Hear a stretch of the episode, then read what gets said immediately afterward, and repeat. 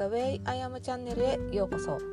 このポッドキャストでは現役のアスリートである私すずが競技を通して学んだこと自分らしくいる心の在り方などについてお届けします。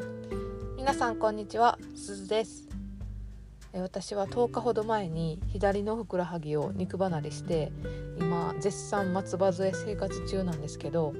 めちゃくちゃ不便ですね。両手が塞がるってめちゃくちゃ不便です。でこれ不健康になると日々の健康のありがたさっていうのが本当に分かりますね。足が治ったら毎日健康に感謝して生きていきたいと思います。はい。今日のポッドキャストのテーマなんですけどコロコロ変わることは悪ですか？というお話をしたいと思います。でこれは何かっていうとあの彼氏彼氏がコロコロ変わるとか仕事がコロコロ変わるとかってあるじゃないですか。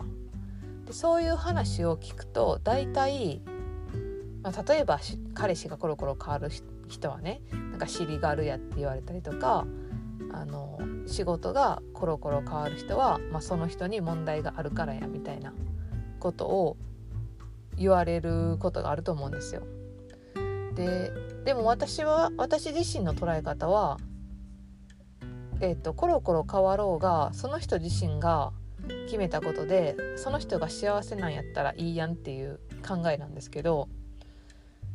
えーと、そのコロコロ変わる本人自体が、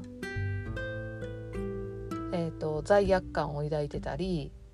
コロコロ変わるのには自分に問題があるからやっていう考えをしていることがあるなって思いました。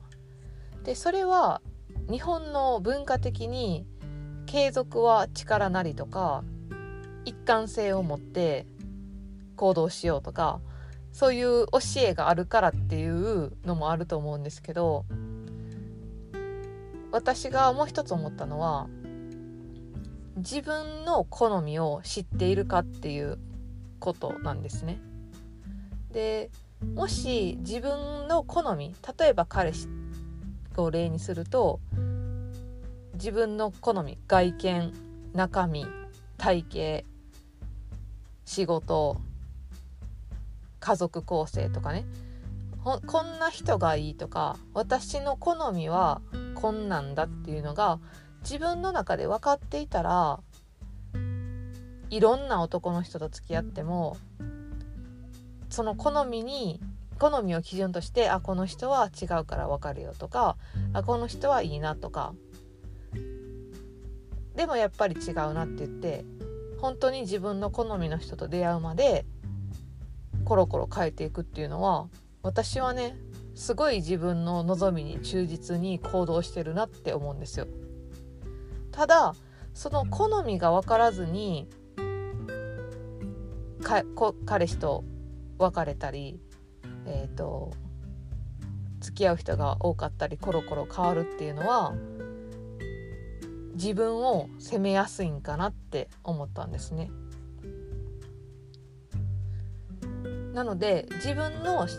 芯を持ってそれに対して彼氏がどうなのかとかそれに対して仕事がどうなのかその芯に対して違うと思うところがある。嫌なところがある。だから次は違うこのことにチャレンジしようっていうコロコロ変わるっていうのはありなんかなって私は思っています。うん、なのでもしその一方の見方をして自分に罪悪感を感じたり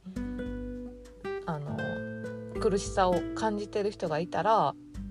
こういう見方もあるんだっていうことを知っていただきたいです。でなおかつ今はねコロコロ変わるのは悪なのかっていうテーマでお話ししてるんですけど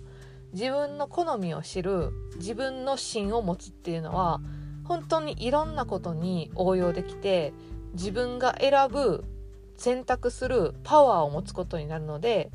是非皆さんね一回ノートに書いてみたりして自分の好みって何なのかな自分のやりたいこと望み願い。これはもう無制限に。